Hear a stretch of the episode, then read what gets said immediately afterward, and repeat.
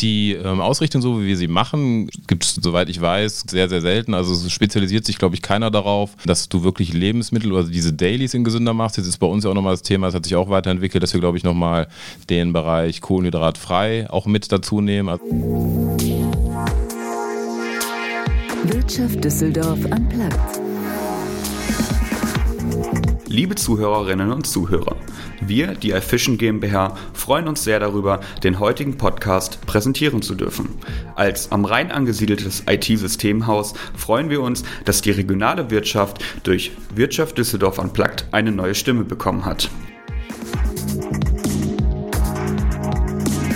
Jeder, der sich intensiv mit dem Thema Fitness oder ausgewogene Ernährung beschäftigt, sieht schnell, dass persönliche Ziele nicht durch regelmäßiges Training oder Trenddiäten allein erreicht werden können.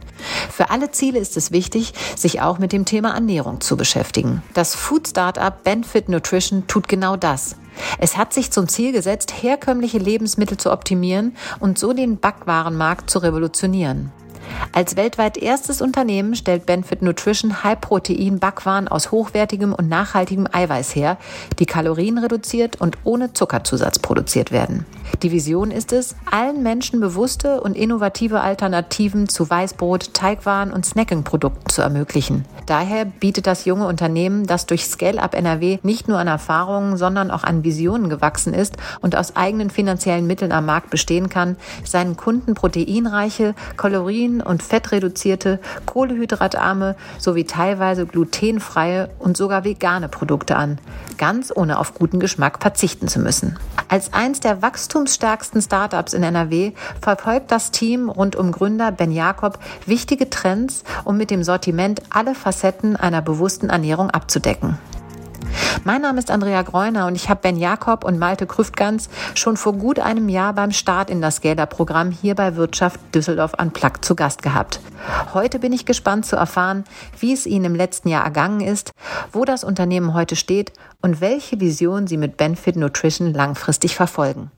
Erstmal freue ich mich sehr, dass ihr da seid, habe ich eben schon gesagt. Äh, wir knüpfen ja quasi an unser letztes Gespräch an, was jetzt anderthalb Jahre her ist, noch nicht ganz, also ein Jahr und ein paar zerquetschte. Ähm, und ich freue mich, dass es geklappt hat. Ich finde es total spannend. Da wollen wir auch gleich noch drauf kommen. Äh, wir steigen aber ein bisschen früher ein. Aber bevor wir einsteigen, richtig, äh, machen wir wieder diese sechs Fragen in 60 Sekunden, wie wir es immer machen. Ich stelle euch abwechselnd die Fragen. Wir fangen mit Malte an und dann Ben, Malte, Ben, äh, so hin und her. Das sind jeden für euch von, für jeden von euch drei Fragen. Seid ihr bereit? Sind bereit. Ja. Wie wichtig ist Sport für dein Wohlbefinden, Malte? Boah, sehr wichtig. Also für mich ist das so das Aus- oder das, das Ventil, um ein bisschen Druck abzulassen, weil wir sind viel unterwegs, wir sind viel im Büro, sitzt man viel auch und ähm, auch wenn man dann körperlich teilweise auch teilweise erschöpft zum Sport geht, ist es dann doch, dass man danach sagt, okay, es hat sich wirklich gelohnt und dann war es die richtige Entscheidung. Worüber kannst du dich so richtig freuen, Ben? Äh, ich bin Papa geworden vor einem halben Jahr. Wenn der Kleine mich anlacht, Ansonsten Erfolge im Beruf, aber auch genau wie Malte sagt, eine schöne Sporteinheit am Abend. Also gibt es verschiedene Sachen zum Glück. Ja, das verbindet euch ja auch. Da kommen wir bestimmt auch gleich nochmal drauf. Das äh, Thema Fitness, Sport, Gesundheit und so, das spiel, überspielt ja alles äh, von eurem Thema. Ähm, was bedeutet für dich unternehmerische Verantwortung, Malte? Sich nicht nur auf sich zu konzentrieren, sondern auch auf die Leute, die einen umgeben.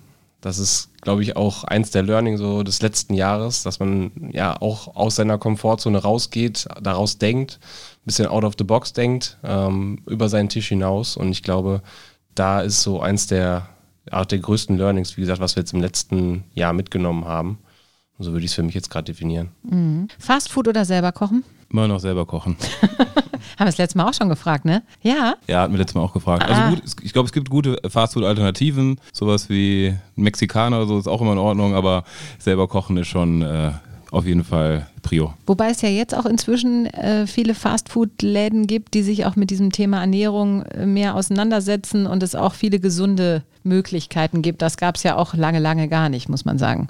Ja, ich glaube, so diese ganzen äh, Salat-Bowl-Themen, äh, die sind jetzt, also gibt so viele, aber also sind, glaube ich, gute Alternativen. Aber wie gesagt, ich glaube, selber kochen ist so die Prio dann. Da kamst du ja auch her, das werden wir auch gleich. Was treibt dich an, Malte? Das ist eine gute Frage. Also Für mich ist es, glaube ich, so dieses Streben, sich selber zu verwirklichen. Das ist das, was mich in erster Instanz ähm, antreibt. Das hat in der Uni schon angefangen und dann war es für mich irgendwie nicht diesen klassischen Karriereweg zu gehen, ähm, nicht im Konzern zu arbeiten groß. Ich habe die Erfahrung auch gemacht, aber das war nicht das, was mich erfüllt hat. Und für mich ist dieses, ja, sich selber zu finden in dem, was man tut und nicht dieses Gefühl zu haben, also gerade beruflich jetzt zu haben, dass man jetzt zur Arbeit geht. Also ich kann sagen, jetzt seitdem ich bei Benfit oder seitdem wir Benfit machen, ist es halt nicht so, dass ich sage, ja, ich gehe jetzt zur Arbeit, sondern es ist halt dann immer und überall ja, aber es ist halt nicht das gleiche Gefühl. Hm, weil man so viel mehr bewegen kann. Ne? Ja, genau. Und das ist halt wirklich dieses Thema, wie gesagt, ein Stück weit Selbstverwirklichung. Mhm. Und Malte, ähm, Ben, was gefällt dir besonders äh, an Düsseldorf aus unternehmerischer Sicht? Ich glaube, der Standort an sich hier ist sehr attraktiv. Ähm, man merkt das auch mal, wenn wir Events hier haben, dass du, also wir kriegen in Zukunft so ein bisschen die ganze Convenience-Komponente, dass du da ähm, sowas wie das Gourmet-Festival natürlich ähm, eine ganz coole Zielgruppe für uns hast äh, und ansonsten auch Netzwerk, also Scale Up NRW, das Programm, wo wir jetzt dabei waren, jetzt mittlerweile Alumnis sind, hat ein gutes Netzwerk geschaffen. Ich glaube, hier sitzen viele Firmen, wir sind im Austausch mit dem, mit der Startup-Unit jetzt kürzlich. Ich glaube, auch im nächsten Jahr kommen coole Events wie die Fashion Days und sowas, wo wir dann mit im, wahrscheinlich teilnehmen. Ähm, und sowas ist für uns natürlich immer ganz spannend. Das äh, finde ich spannend. Da knüpfe ich auch direkt an. Wir haben uns eben letztes Jahr genau zu diesem Thema Scale-Up getroffen. Da habt ihr angefangen, da seid ihr gerade ge gekürt worden als eins der Unternehmen, die hier in NRW im Scale-Up-Programm aufgenommen worden sind. Da haben wir auch über Expansion und sowas gesprochen, kommen wir gleich noch zu. Aber vielleicht fangen wir ein bisschen früher an und du erzählst nochmal, Ben, wo so ein bisschen eure DNA ist, was du machst oder was ihr macht. Du hast es ja quasi gestartet, ähm, was ihr macht, für die, die es vielleicht vielleicht noch nicht kennen, Benefit Nutrition? Ich glaube, der Grundgedanke davon war eigentlich die Dailies, die, die gesunden, also Lebensmittel, die man Dailies sozusagen ähm, konsumiert, dass man die gesünder macht. Dazu gehört Brot als Grundgedanke, Pasta, Snacking-Produkte. Ich selber habe eine Instagram-Community 2015 gestartet mit gesunden Rezepten. Da kam dann irgendwann jetzt in der Kurzversion bei Instagram äh, die Nachfrage nach den Produkten, welche ich nutze. Also das Rezept an sich war auf Gesundheit ausgelegt. Dann war natürlich das Grundprodukt immer so ein bisschen die Problematik, heißt, das Brot, das ich genutzt habe, wurde durch die Art der Rezeptur optimiert. Und irgendwann habe ich mir halt die Frage gestellt, okay, warum gibt es eigentlich das Grundprodukt nicht in gesund? Und daraus ist sozusagen die ganze Idee dann entstanden, basierend auf einer Community, damit natürlich viel Reichweite, äh, gestartet klassisch als D2C-Unternehmen und mittlerweile halt, ähm, halt auch offline im Bereich B2B, B2C äh, viel unterwegs und mit verschiedenen Listungen. Jetzt mittlerweile kann man sagen, nicht nur in Deutschland, sondern darüber hinaus auch und natürlich aufgrund des Scaler-Programms dann auch in Zukunft so die nächsten Internationalisierungsthemen anzugehen. Mhm. Ich würde an bei Scale Up eben nochmal hängen bleiben. Wir haben damals darüber gesprochen, dass ihr euch da ein Netzwerk von erhofft, dann das ganze Thema Internationalisierung. Hat das den erwarteten Mehrwert gebracht, den ihr euch erwartet habt? Vielleicht kannst du, Malte, nochmal, da hatten wir ja auch im Scale-Up, wir beide haben ja auch bei Scale-Up darüber gesprochen, ne? da hast du schon mal, ich meine, da wart ihr ja wirklich im Verhältnis noch, muss man auch sagen, das ist einfach anderthalb Jahre weiter vor. Du hast eben gesagt, 2015 hast du mit der Idee gestartet. Das ist ja einfach ein Riesenschritt, den ihr jetzt anderthalb Jahre weiter gemacht habt. Ähm, hat das was gebracht, diese Scale-Up-Geschichte? Ja, definitiv. Also anderthalb Jahre sind sowieso im Startup-Geschäft, glaube ich, eine sehr lange Zeit. Ähm, für uns war es schon das erhoffte Netzwerk auf jeden Fall, was da dazu kam. Ähm, ich glaube, allein der Austausch mit anderen Unternehmen hat uns immer sehr geholfen. Auch dieses Thema gerade gemeinsam Probleme mal zu äh, behandeln, auch zu sehen, weil man ist ja oft in seiner Bubble. Man ist nicht alleine mit dem, was man da gerade durchlebt, sondern das Problem oder die, die Thematik haben alle oder viele Unternehmen, ähm, die in einer ähnlichen äh, Range unterwegs sind, einfach aktuell. Und dahingehend hat es auf jeden Fall wirklich sehr viel Input für uns gebracht, plus sehr viel Expertise kam auf jeden Fall dazu in der Zeit. Ähm, wir haben, glaube ich, uns anders entwickelt, als wir uns das damals vorgestellt haben. Aber es war für uns, würde ich schon behaupten, sehr hilfreich. In Inwiefern anders? Kannst du das benennen? Ich glaube, zu der Zeit, als wir damit begonnen haben, war einfach die gesamtwirtschaftliche Lage einfach noch eine andere. Also damals war es ja wirklich nur Scale, Scale, Scale. So, das war so die Ausrichtung und äh, Umsatzwachstum um jeden Preis. Und ich glaube, dass äh, da der Markt auch ein Stück weit überhitzt war zu der Zeit. Ähm, wir haben dann, also wir sind natürlich zu der Zeit auch da reingegangen in das Programm. Deswegen haben wir uns das auch erwartet und haben gesagt, okay, das und das und Sky is the limit. Und ähm, dann war es so ein bisschen natürlich Prozess. Also wir haben vorhin auch nochmal so in der Retrospektive betrachtet, was so passiert ist, so seit Gründung, also welche Krisen es eigentlich schon gab, also Themen, die eigentlich ja nicht planbar sind und die, die so ein bisschen dann die Gesamtsituation irgendwo beeinflusst haben. Das war ja wirklich von 2020 angefangen, irgendwie jedes Jahr das, was dazu kam. Und ähm, auch die letzten anderthalb Jahre war dann natürlich aufgrund äh, der Energiekrise, aufgrund von Inflation, einfach, dass sich Themen anders entwickelt haben, dass äh, Investoren sich anders verhalten haben, dass VCs sich anders verhalten haben. Das war, glaube ich, auch ähm, ein Thema, wo auch selbst das Scaler-Programm vielleicht äh, anders, äh, ja, damit gerechnet oder das anders ähm, erwartet hat. Und ja, entsprechend haben wir halt darauf reagiert. Ich glaube, für uns auch aus Management-Erfahrung oder sehr viel Management-Erfahrung mitgenommen, ähm, uns entsprechend dahingehend weiterentwickelt, dass man viel mehr auf dieses Thema äh, Profitabilität einzahlt, viel mehr auch auf dieses Thema ja wirklich Management mit begrenzten Ressourcen und nicht dieses Aufblähen des ganzen äh, Konstrukts. Und ja, das war für uns, glaube ich, deswegen sage ich, andere Entwicklung, aber ja, eine aber sehr super, positive ja, klar, Entwicklung. Weil man natürlich nochmal, wie gesagt, egal wo die Reise dann hingeht, aber man hat die Chance gehabt, sich zu entwickeln, in welcher Ja. Form auch immer. Ne? Äh, könnt ihr sagen, dass es irgendwie eine Geschichte gab, als, als auch gerade durch Scale, aber ich fand das spannend, wie du gerade gesagt hast, da hat sich vielleicht manchmal sogar ein bisschen aufgeblasen, weil man immer dachte, man muss diesen Schritt noch mitnehmen und das nehme ich noch mit und das nehme ich noch mit, was sich vielleicht dann am Ende auch konsolidiert hat. Aber dass ihr irgendwie eine Geschichte habt, wo ihr sagt, das hätten wir gar nicht erlebt. Also so, wir wären da gar nicht in die Richtung gegangen oder sowas hätten wir gar nicht erlebt, wenn wir mit diesem Scale-Up-Programm, äh, wenn wir nicht bei Scale-Up gewesen wären.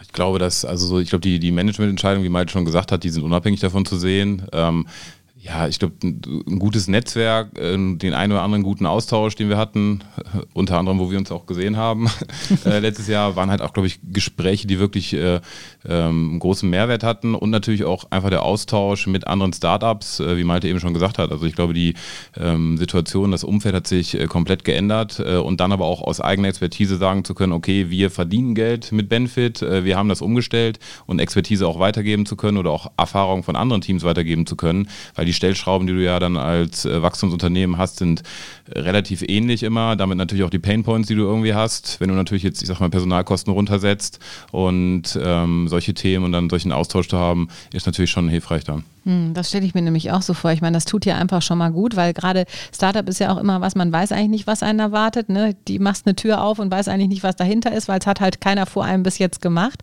Und dass man dann zumindest irgendwie so Mitstreiter hat, wo man auch mal sagen kann, ganz ehrlich, ist das bei dir auch gerade so gelaufen oder wie sieht es denn aus? Oder lohnt es sich für mich, diese Tür zu öffnen oder lasse ich sie lieber zu? Seid ihr heute noch in engem Austausch mit euren ähm, Mit-Scale-Uppern? Es kommt ein bisschen drauf an. Ich glaube, es ist wie in der Schulklasse, man, nicht, man hat nicht mit jedem Kontakt. ähm, und äh, mit dem, mit dem man enger war, ist man immer noch im Austausch. Ich glaube, interessant ist auch mit den Programmleitern oder mit den, mit den Leuten, die da im Austausch sind. Auch äh, da gibt es halt im Team wirklich viele Leute, glaube ich, ähm, mit denen man sich sehr gerne und gut austauscht und mit denen man sich auf Events dann halt auch trifft und äh, ja, sich auch einfach freut, wiederzusehen. Und ich glaube, das ist schon ein Mehrwert, den auch natürlich dann das Programmteam vom Scale-Up geschaffen hat, dass man so eine Atmosphäre kreiert hat, dass man sich da, glaube ich, ähm, auch wohlfühlt und einfach freut, wenn man sich wieder sieht. Ja, du hast es eben schon so ein bisschen gesagt, ähm, man äh, macht seine Erfahrung mit wem auch immer, aber äh, man wird auch begleitet durch Scale-Up. Nichtsdestotrotz hast du ja mit deiner Reichweite vorher ein ganz anderes Netzwerk schon gehabt, als die, die vielleicht, die ihr vielleicht kennengelernt habt. Also auch wenn man natürlich andere Start-Upper sieht, aber die haben eine andere Voraussetzung. Du hattest 2015 gegründet eine riesengroße Internet-Community äh, über die du eigentlich deine Reichweite, oder hat, darüber hattest du Reichweite und hast dann deine Idee da implementiert. Ist das was, was äh, sich bis heute so gehalten hat und was euch auch über diese vielleicht manchmal schweren Zeiten getragen hat? Ja, dadurch, dass wir natürlich FMCG machen und eine Community hinter einem Produkt Du haben, müsstest SMVG nochmal erklären, glaube ich. also Fast äh, Consumer oder Moving Ach so. Consumer Goods, genau. Okay. Ähm, also klassische Markenartikler. Ähm, da haben wir natürlich schon einen Vorteil, dass wir Bekanntheit dadurch haben ähm, und dadurch natürlich auch bei Neuheiten von den Produkten auf ähm, Konsumenten zurückgreifen können. Ich glaube, wenn jetzt jemand ein SaaS-Business hat, also ein Software-as-a-Service-Business, dann braucht er nicht unbedingt eine Community dahinter, wenn er gute B2B-Kunden hat. Aber ähm, also ich glaube, dieses Scaler-Programm hat auch Richtung Netzwerk viel gebracht. Ähm, mittlerweile ist, glaube ich, dass man so viele Leute kennt, auch ähm, Leute aus hochrangigem Management, mit denen man interagiert oder sich austauscht und sowas ist halt immer spannend, wenn man da Learnings zieht, auch glaube ich für uns äh, als ähm, ja, junge Manager, sage ich mal, von einem Business äh, und sowas gibt einem natürlich schon viel. Mhm, Aber wie sieht es denn mit deiner Community aus? Hast du die immer noch im Rücken und die trägt euch über bestimmte Hürden hinweg oder in Anführungsstrichen, das soll jetzt nicht doof klingen, aber braucht man das nicht mehr, weil man sich woanders aufgestellt hat? Also für mich ist unsere Community immer noch Teil unserer DNA. Also das ist in unserer Kommunikation fest verankert. Damit wollen wir auch weiter arbeiten. Man muss halt sagen, es hat sich natürlich vom Fokus ein bisschen verschoben. Das war ganz extrem zu spüren, als wir damals von einem Privataccount auf einen Unternehmensaccount umgestellt haben. Das heißt, da erwarten die Leute natürlich irgendwo was anderes. Ach, ist das so? Ja, ich kenne mich da ja gar nicht so richtig aus. Ich bin da ja immer noch so ein totaler Nerd, was das angeht, muss ich sagen. ist das so, ja? Ich habe irgendwann da mal, ich glaube, was war das? Äh, so die Anekdote, dass ich ein Katzenvideo gepostet habe von einem unserer Katzen und äh, habe auf jeden Fall einen Anpfiff bekommen und meinte dann, das äh, ist Aus nicht dem mehr, eigenen Team oder was? Oder ja, von, von, von? Malte dann, der damals gesagt hat, äh, so Storys sollten wir nicht mehr machen und äh, ja, man merkt schon, dass die Leute natürlich ähm, ganz früher dann das natürlich mit mir verbunden haben. Ich war aber auch nie die Person, also bei mir ging viel schon über die Funktion äh, Ernährung. Ich habe, glaube ich, war nie derjenige, der dann jeden Tag nur 37.000 äh, Stories in die Kamera gesprochen hat und gesagt hat, okay, äh, wie jetzt mein Tag so war. Ähm, und heute ist natürlich, dass ich schon sehr weit weg von diesem ganzen äh, Marketing-Thema bin, weil ich einfach ganz andere Aufgaben habe, also Richtung Finanzen, Investoren, externe Kommunikation, Strategie und sowas. Und Malte ist dann natürlich eher, enger noch bei dem Thema dabei. Aber wie er schon sagt, also Community ist gerade key im Bereich äh, Ernährungsberatung, die Themen äh, wie, ähm, wie ernähre ich mich, wann ernähre ich mich, mit welchen ähm, Lebensmitteln von Benefit kann ich mich optimiert ernähren. Das sind alle so Themen, wo wir natürlich schon sehr gezielt auf die Community eingehen und die Community auch den Mehrwert von uns haben möchte. Ist ja auch spannend, wie du es eben erzählt hast. Also es heißt eigentlich das, was du, womit du gestartet bist, dieses ursprüngliche auch über dieses Ernährungsgeschichte von dir selbst, das äh, macht man dann irgendwann einfach gar nicht mehr. Ne? Also Unternehmer sein heißt dann auf einmal was anderes. Ne? Das schon, aber ich glaube, das Schwierige ist für das Team. Also ich bin da schon Perfektionist in dem Bereich und wenn dann irgendwie Bilder nicht richtig gepostet sind, also man hat es ja Ach, relativ. das dann schon. Ja, man hat das schon relativ Schön. lange Ja, gemacht. schön, Malte. Ne? Da gibt es dann auch schon mal, wer hat dieses, wer hat dieses Foto gepostet, das passt nicht äh, Von, keine Ahnung, zu der, zu der Markenausrichtung oder sowas. Da kriegt er es auch wieder zurück.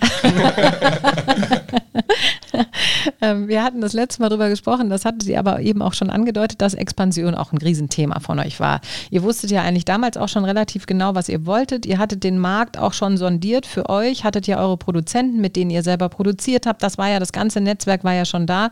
Und der Gedanke eigentlich über Scale-Up war so ein bisschen die Hoffnung, äh, zu internationalisieren. Wie sieht das denn bei euch aus?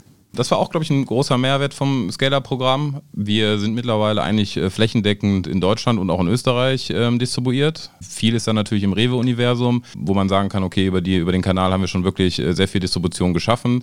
Und wir waren jetzt äh, in der letzten Zeit, haben wir die ersten internationalen Kanäle uns auch angeguckt. Da geht es aber aktuell eher so ein bisschen darum, auch wie gehen wir die strategisch an. Ist zum Beispiel ähm, Middle East ist für uns ganz äh, interessant, die ganze Region rund um Dubai. Äh, wir sind Teil vom German Accelerator Asien gewesen. Also jetzt haben jetzt gerade ab- auch Alumnis in dem Bereich. Da sind so Sachen wie Southeast Asia, also Singapur ist super interessant für uns als Markt und natürlich andere europäische Länder. Und da haben wir zum Beispiel Market Fit für Italien, Frankreich, Spanien, die Wahnsinn. Niederlande, Belgien. UK ist super spannend, da geht es wirklich dann darum, auch was Malte eben gesagt hat, schon Ressourcen, wie, welche Ressourcen haben wir bei uns im Team, wann können wir welchen, welches Land angehen und da geht es wirklich nur um die strategische Herangehensweise dann. Wir haben eben schon gesagt, es hat sich jetzt auch viel verändert vom Anfang. Ähm, vielleicht kannst du das nochmal sagen, Malte. Was sind denn heute die größten Herausforderungen? Ihr habt jetzt so viel geschafft und auch mit Höhen und Tiefen, wie es natürlich auch dazugehört. Ich finde es immer so herrlich. Hatten wir letztens auch wieder jemand, der dann sagt, ja, ist ja klar und so. War ja klar, dass das funktioniert über irgendwas, wo man denkt, ja, aber du hast vergessen, dass du drei Jahre oder fünf Jahre lang eben durch wirklich Höhen und Tiefen gegangen bist, was normal ist und was auch dazugehört. Und ich glaube, wenn man die nicht erlebt, dann kann man am Ende auch nicht erfolgreich sein, weil man eben auch die Fehler wissen muss und die äh, Hürden nehmen muss. Aber ähm, was hat sich grundlegend verändert für euch? Also für mich, aber meiner Meinung nach sind so eine der, der größten Themen oder die größten Hürden, die wir haben, ist halt genau eigentlich, was sich gerade schon rauskristallisiert hat aus der Aussage von Ben, Ressourcen. Weil wir haben sehr viele Möglichkeiten. Ich glaube auch sehr viele Türen, die sich geöffnet haben. Ich glaube, sehr viele äh, Intros bekommen, Ideen bekommen, wo wir überall noch tätig werden können und vor allen Dingen auch sehen, wo wir Potenziale noch haben. Nur das halt abzubilden, dann in einem ja, kleinen Team mit ähm, Wie groß ist euer Team? zwölf Leute. Ja. Und dann mit einem kleinen Team begrenzte Ressourcen, das halt irgendwo dann auf die Straße zu bekommen und dann halt genau diese strategischen Überlegungen zu machen, okay, was mache ich jetzt als nächstes, sich das auch zu überlegen, okay, was bedingt das dann auch in der Folge und auch das Ganze auch dann natürlich am Leben zu halten und zu pflegen, weil es ist ja nicht damit getan, dass ich jetzt irgendwo einen Markteintritt mache und dann, ja, dann läuft das schon, sondern mhm. das bedingt ja dann irgendwo auch in der Folge ein gewisses Management. Und ja, das einfach sich klar vor Augen zu führen und auf das zu fokussieren, was uns jetzt in dem Moment einfach am, am ehesten weiterbringt. Das ist, glaube ich, so die, die größte Hürde, sich da wirklich weitgehend zu überlegen, welche Auswirkungen hat das Ganze und dann auch zu überlegen, okay, was ist jetzt wirklich mein Fokus? Um bewusst die nächsten Schritte angehen zu können. Genau. Jetzt seid ihr ja äh, auf Expansion äh, getrimmt oder das ist zumindest, äh, so sind die nächsten Steps. Trotzdem seid ihr ein Düsseldorfer Unternehmen, ähm, seid hier beheimatet, seid hier gegründet. Ist Düsseldorf nach wie vor ein Ort, wo ihr sagen könnt, ja, wir bleiben hier oder mit dem Gedanken, wir expandieren, dass man sich vielleicht auch mal anders aufstellt? Also das, das ist ja zum Teil schon erfolgt. Also wir haben den äh, Sitz, der ist immer noch in Düsseldorf. Wir haben aber mittlerweile, deswegen, also die zwölf Leute sind Benfit. Wir haben jetzt so eine komplett eigene Logistik und haben in Krefeld-Oppum auf 2500 Quadratmetern ähm, eine eigene Logistik ausgegründet, weil das für uns einfach sinnvoll war, sozusagen den ganz, das ganze Business, das wir haben, eigenständig nochmal aufzustellen. Und zum einen dient der Benfit natürlich, aber dient nochmal dem Unternehmen äh, grundsätzlich auch eigenständig, weil wir dann äh, Logistikaufträge darüber abwickeln. Deswegen ist Düsseldorf immer noch ein wichtiger Standort, aber zum Teil sind wir jetzt auch äh, Krefelder. aber das heißt, früher war das so, dass ihr, wenn ihr was produziert habt, das von dem Produzenten direkt rausgeschickt worden ist. Jetzt bringt ihr erstmal alles zu euch ans Lager und von da aus wird die ganze Abwicklung gemacht oder wie muss man sich das vorstellen? Es kommt ein bisschen darauf an. Ne? Also es ist ja zum Beispiel, wenn du eine nationale Listung bei der Rewe hast, hast du ja sehr, sehr große Mengen dahinter. Und ähm, dann kommt es zum Beispiel darauf an, du kannst es eigentlich nicht genau timen, welche Menge genau für den nächsten Folgeauftrag ähm, bedient wird. Also sagen wir jetzt mal so, wir haben ähm, bei der Rewe International geht immer Montagabend, also heute um 20 Uhr eine Bestellung ein. Und wir müssen, also ich weiß natürlich nicht genau, bestellen die jetzt äh, 50 Paletten oder 25 Paletten. Und ähm, deswegen brauchen wir einfach auch einen Ort, wo wir die Ware lagern können. Und dadurch, dass wir natürlich auch im Bereich D2C stark gewachsen gewachsen sind und recht breites Portfolio haben, ähm, ist jetzt zum Beispiel für Maltes Kanäle, also eigener Shop, Amazon und so weiter und so fort, erleichtert uns das viel, weil das Amazon-Geschäft FBA, das aber eher tiefer im Thema, äh, kannst du natürlich dann ähm, besser versenden, kannst individueller verpacken. Und das waren alles Kosten, die natürlich schon in der Vergangenheit ähm, für uns ein hoher Kostenfaktor waren. Und für uns hat sich jetzt einfach gerechnet, eigenständig komplett aufzustellen, weil sowohl Qualität wie Warenvorhalt, Warenverfügbarkeit, Anlieferqualität, die äh, im, gerade im LEH natürlich schon sehr, sehr wichtig wichtig ist und ähm, auch einen hohen Qualitätsstandard setzt, äh, durch uns einfach besser gehandelt werden kann. LEH ist Einzelhandel, der Lebensmitteleinzelhandel, genau. Ja, das sind hier die ganzen Abkürzungen, da muss man durchsteigen. Das heißt, Amazon, ihr macht einen eigenen Shop, heißt unheimlich viel Ware. Ne? Wir haben jetzt gerade gesagt, dafür braucht ihr eine eigene Logistik, aber wie ist es mit der Finanzierung? Das heißt, ihr müsst es ja auch irgendwie alles mal da erstmal beschaffen. Wie sieht das denn bei euch aus? Genau, das ist, wenn, äh, wenn Malte sagt, so, also was so Ressourcenthema ist bei mir, also Pain ist auf jeden Fall äh, Working Capital immer noch, weil wir natürlich extrem hohe Warenbestände bewegen. Und dann ist halt Thema für mich mit äh, Lieferanten ähm, Zahlungsziele zu vereinbaren, wiederum darauf zu achten, dass Zahlungsziele vom LEH eingehalten werden und äh, das ganze Thema. Und ich glaube, wir hatten ja vor einem Jahr auch noch ähm, einige Leute mehr und mit diesen zwölf Leuten dann, also anvisiert ist ja für uns schon ein zweistelliges Millionen-Business hochzuziehen, glaube ich, kannst mit diesen Leuten. Und da kommt dann wieder das Thema Ressourcen, dass sich Leute genau auf diese Key Facts dann fokussieren, um zu gucken, okay, bei mir zum Beispiel ist es Liquidität, äh, Finanzierungsmöglichkeiten, Zahlungsziele, mit Produzenten in, äh, interagieren, zu gucken, dass Ware vorgehalten wird. Und das sind halt also Themen, wo wir dann schon gucken, äh, dass das wirklich auch dementsprechend umgesetzt wird. Mhm, aber ist doch auch irre, ne? Vom Kochen und gesund essen musst du dich jetzt mit Finanzen rumschlagen. Das, äh, wer hätte das gedacht? Aber es macht nach wie vor Spaß, ja? Also ich habe ja studiert im Bereich Finanzen, deswegen finde ich das äh, nicht so schlimm. Und äh, ich glaube, wir haben das Glück, dass wir wirklich ähm, sehr, sehr coolen Cap-Table an ähm, Investoren haben, auch glaube ich sehr namhafte Investoren. Und da ist glaube ich auch wichtig, also ich kenne das von anderen Startups, was äh, für ähm, Kommunikation es in Beiratsthemen gibt, für Kommunikation wirklich in Gesellschafterkreisen gibt. Und das ist bei uns sehr einheitlich, auch supportive, auch wir haben ja gesagt, okay, vor einem Jahr, äh, wir gehen auf einen profitablen Case, auch dass wir vielleicht sagen, ein Jahr mal diese absolute Skalierung ein bisschen zu unterbrechen versprechen. Wir sind jetzt jedes Jahr 100% gewachsen. Äh, in diesem Jahr wird es mhm. weniger sein, aber bei einem profitablen Case, den wir anvisieren ähm, und da dann zusammen zu kommunizieren, auch Support zu haben. Also ich glaube, mehr Hilfe auch oder auch Learnings kann ich nicht bekommen oder Malte auch nicht und wir wachsen natürlich auch als Manager dadurch. Ne? Hm. Ihr habt das eben, da war das Mikro noch nicht äh, zumindest an für uns alle ganz nett beschrieben. Ihr seht euch ja jeden Tag, äh, ihr arbeitet eng, ihr seid auch dann eben so ein Kernteam mit euren zwölf Leuten da. Wie ist das, Malte, wenn du eben, klar, Ben hat da so seine Vorstellung am Anfang, seine Idee reingebracht, äh, dass ihr seid jetzt gemeinsam gewachsen und entscheidet die Dinge gemeinsam. Wie schwer ist das manchmal, wenn du auch weißt, da ist jemand, der hat die Idee äh, auf die Beine gebracht und jetzt wollen wir vielleicht auch noch mal ein bisschen mehr nach links schieben oder ein bisschen mehr nach rechts. Wie kommt ihr da aus? Ich glaube, da gab es schon so eine Eingewöhnungsphase auf jeden Fall, weil das war ja, also für mich war es schon eine Thematik, weil ja, es ist natürlich seine Grundidee gewesen, er ist der Gründer gewesen und dann natürlich damit irgendwo äh, weiter voranzugehen, sich mit dem Thema weiter zu beschäftigen und auch vielleicht andere Ideen einzubringen. Da war es schon viel am Anfang klar, die Abstimmung war eh oder ist eh immer noch da, auch immer noch eng. Habt ihr ja beschrieben, ihr sitzt nebeneinander und genau. guckt euch jeden Tag quasi einmal tief in genau, die Augen. Da wird, auf, da wird auf jeden Fall auch immer gefragt, so ja, was hältst du davon oder ist das jetzt sinnvoll oder ist das weniger sinnvoll? Ähm, aber ich glaube, grundlegend ist es einfach wichtig, da, dass jeder so seinen Verantwortungsbereich einfach hat, dass man in dem Fall dann auch frei arbeiten kann oder sagt jetzt mal, ja gut, jetzt probieren wir das mal aus auf meine Verantwortung. Ähm, aber es, ja, es ist was, was sich so eingegroovt hat einfach mit der Zeit. Und dafür ist man eben dann auch eng zusammen, als dass man äh, das nicht besprechen könnte. Ne? Ja, und es ist auch ehrlicherweise nicht mehr so dieses Feeling, also ich gehe jetzt, ich habe es ja vorhin auch schon gesagt, es ist halt nicht so, ich gehe zu meinem Arbeitgeber und ähm, leiste meine, meine Stunden da ab, sondern es ist natürlich genauso, wenn äh, ich mal Mist gebaut habe, dann äh, äh, trifft mich das halt auch richtig, weil es ist halt nicht so, ja, ich klipp um, um, klapp um 17 Uhr meinen Laptop runter und dann ist das Thema durch, sondern ähm, das ist halt ein 24 Stunden jeden Tag äh, ja, ja. Thema. Ja, und ihr, ich meine, ihr wachst natürlich auch rasant, hast du ja eben, Ben, nochmal eben kurz in einem Satz ganz schnell runtergehechelt, aber ihr seid die letzten Jahre unglaublich gewachsen äh, und auch jetzt, äh, auch wenn ihr nicht um 100 Prozent wächst, dann wächst ihr trotzdem jetzt in diesem Jahr auch profitabel. Da ist natürlich auch Druck im Kessel. Das muss man ja auch ehrlicherweise sagen. Hört sich nett an, aber das ist natürlich auch eine wahnsinnige Power, die da auf euch, äh, auf jedem Einzelnen von euch liegt. Wie sehr vertraut ihr euch darauf? Du hast es eben schon gesagt, Malte, man kann auch Dinge alleine entscheiden, aber wie sehr vertraut ihr da auch aufeinander, dass man sagt, komm, der macht das schon oder eben auch, Mensch, das musst du jetzt für mich übernehmen. Wie seid ihr da? Wie eng äh, spielt ihr da miteinander?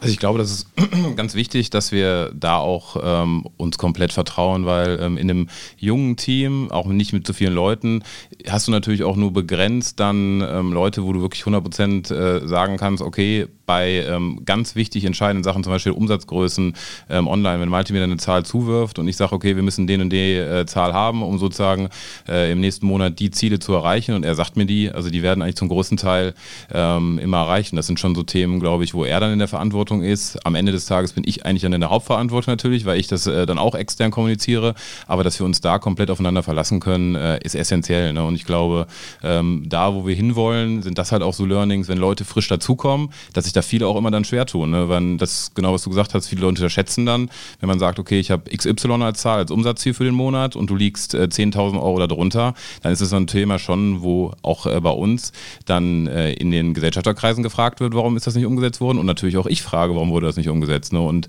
da, ähm, also es ist immer, ich glaube zu Beginn dann so, du hast eine Idee mit einem Startup, aber irgendwann geht es einfach darum, wir sind ein Wirtschaftsunternehmen, wir haben Ziele, äh, wir haben begrenzte Ressourcen und die Ziele müssen wir monatlich erreichen und das ist ein Spiel, das jeden Monat ab dem ersten neu anfängt. Ne? Hm, ja, genau. Und dann hast du noch ein Reporting im Zweifel zu deinen äh, Menschen, die dich supporten, die das Geld geben und wie auch immer. Da musst du dann auch noch was abliefern. Das meine ich. Also das heißt, da ist schon auch am Ende ein Druck dahinter und den müsst ihr dann steht oder steht ihr dann gemeinsam quasi durch, weil sonst kannst du es wahrscheinlich auch gar nicht wuppen. Ne? Ja, wir haben das, also ich glaube, bei vielen Themen ist es auch, wenn du noch juniorige Leute hast, ähm, das heißt dann schon am Ende des Tages, Ben, kannst du mal? Und wenn es dann unangenehm wird, äh, gehe ich dann in diese Themen dann Was natürlich du sagst, rein. Malte, kannst du mal.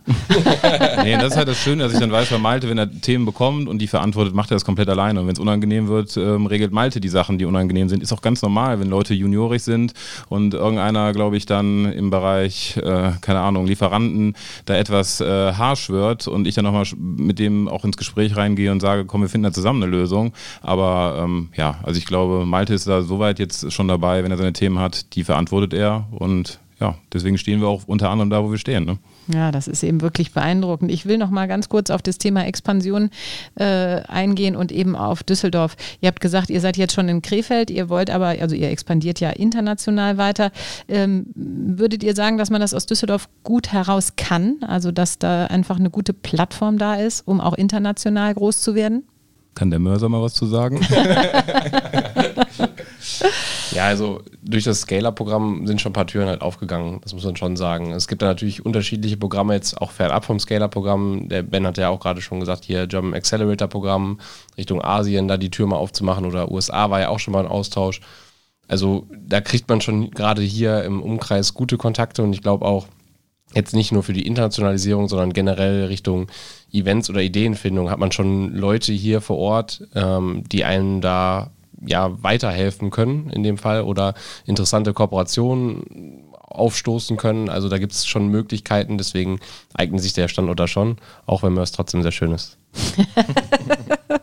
ja, das, das glaube ich dir sofort, aber wir sind ja, wir müssen ja über Düsseldorf sprechen. Ne? Also, äh, und wenn wir dann nochmal, ich nochmal, ich hole, drehe nochmal die, die Kurve zurück nach Düsseldorf, äh, ihr wollt internationaler werden das ist ja ein spezielles Produkt, was ihr da äh, habt. Und ich weiß gar nicht, also ich meine, das wisst ihr, ist, gibt es sowas weltweit äh, schon? Also ist das was, wo man sagen würde, da habt ihr international, hättet ihr Konkurrenz? In Deutschland habt ihr ja keine. Die ähm, Ausrichtung, so wie wir sie machen, gibt es, also soweit ich weiß, gibt es sehr, sehr selten. Also es spezialisiert sich, glaube ich, keiner darauf, ähm, dass du wirklich Lebensmittel oder diese Dailies in gesünder machst. Jetzt ist bei uns ja auch nochmal das Thema, das hat sich auch weiterentwickelt, dass wir, glaube ich, nochmal den Bereich kohlenhydratfrei auch mit dazu nehmen. Also bei uns hat sich die Markenausrichtung ja dann auch noch ein bisschen erweitert, neben Unverträglichkeiten, Keto, High-Protein äh, und das Portfolio, so wie es das gibt, ähm, wüsste ich jetzt nicht. Wüsstest du da in einer, der es genauso abbildet? Also ich wüsste jetzt in, in den USA wüsste ich jemand, der im Bereich Brot sich spezialisiert hat, aber so dieses Portfolio, wie wir es haben, ähm, gibt es gar nicht.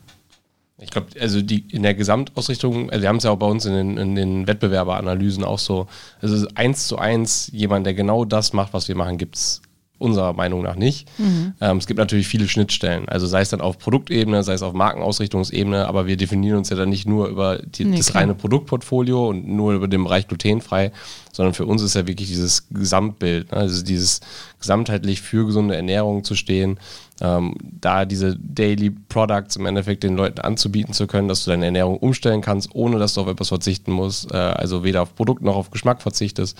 Und ich glaube, in der Ausrichtung plus das, was dann hinter der Marke steckt, also weil für uns das Thema Wissenstransfer noch extrem wichtig ist, das im, im, im Gesamtkonstrukt, glaube ich, so ist einzigartig. Mhm. Aber wenn ihr jetzt internationalisiert, dann macht ihr euch natürlich auch irgendwie wieder ein bisschen nackig mehr international und zeigt, was ihr könnt.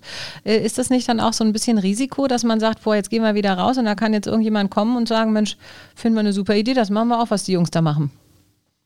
Ja, definitiv, aber ich glaube, da sind wir wieder beim Bereich FMCG, also äh, Marke.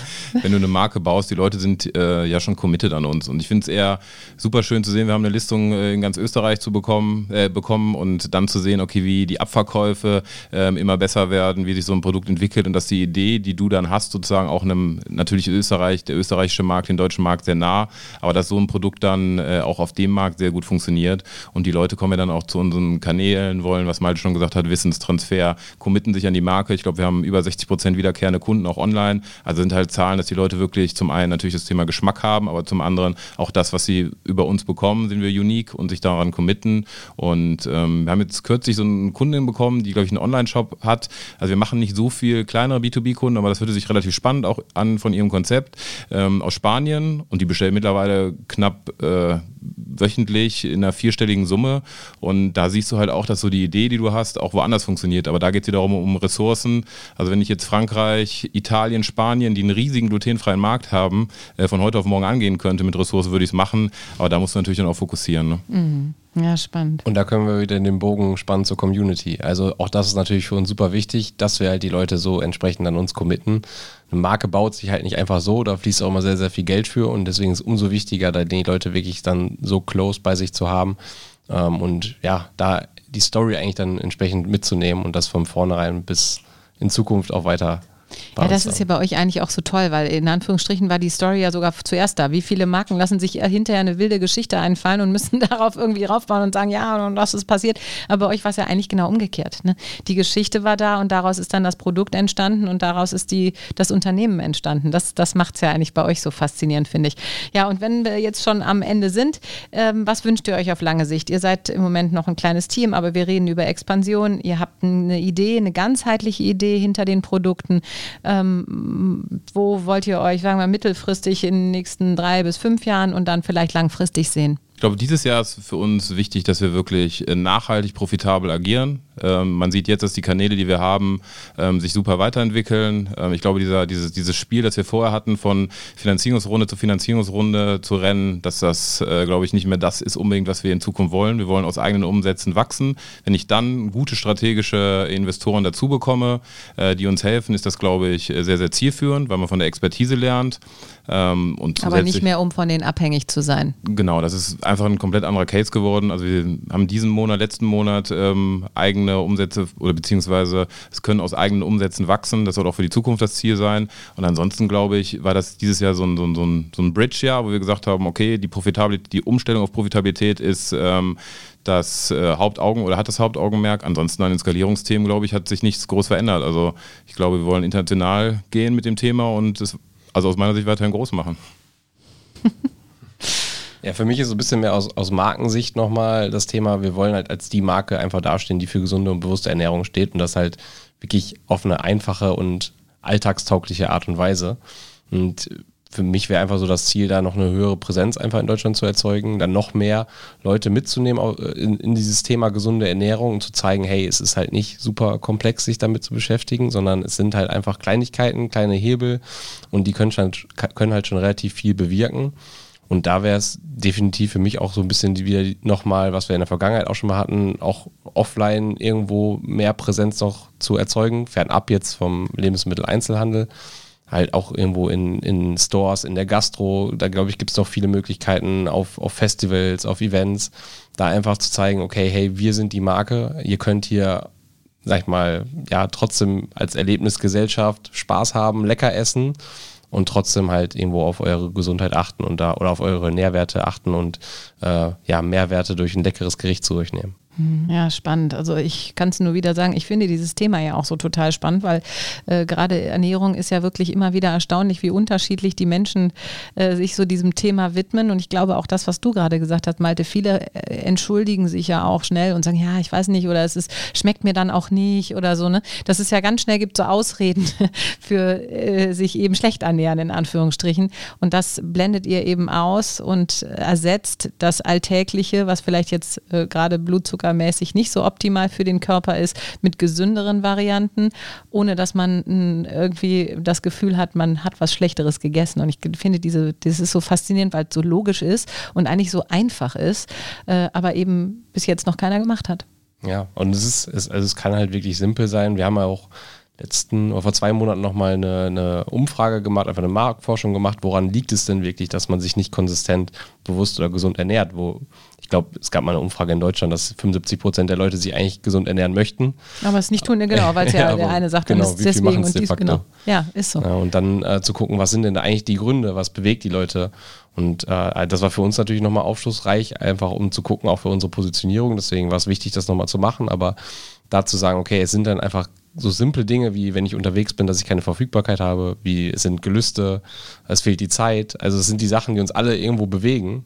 Und das stärkt uns ja eigentlich nochmal in der Ausrichtung, die wir haben. Also mhm. genau da wollen wir ja ansetzen und genau da möchten wir den Leuten zeigen, hey, ja, hey, wir sind da und äh, es kann einfach sein. Ja. Und ich glaube, das macht ja auch das Potenzial von dem Ganzen aus. Also diese klassischen Produkte im Trockensortiment, äh, das jetzt beim Rewe im Regal stehen, sind ein Thema, aber die Produkte verarbeitet bei Restaurants, wirklich convenient. Das Thema äh, Ready to Eat, ähm, to go wird immer größer, ist eines der größten Wachstumsmärkte und ich glaube, dass wir ganz gezielt da auch reingehen.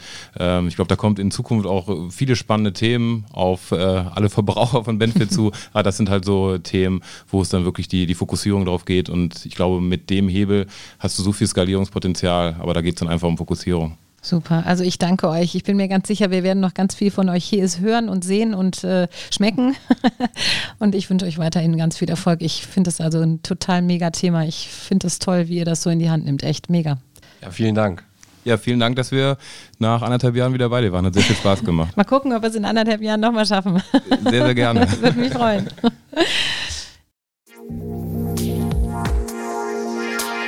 Wirtschaft Düsseldorf am Platz.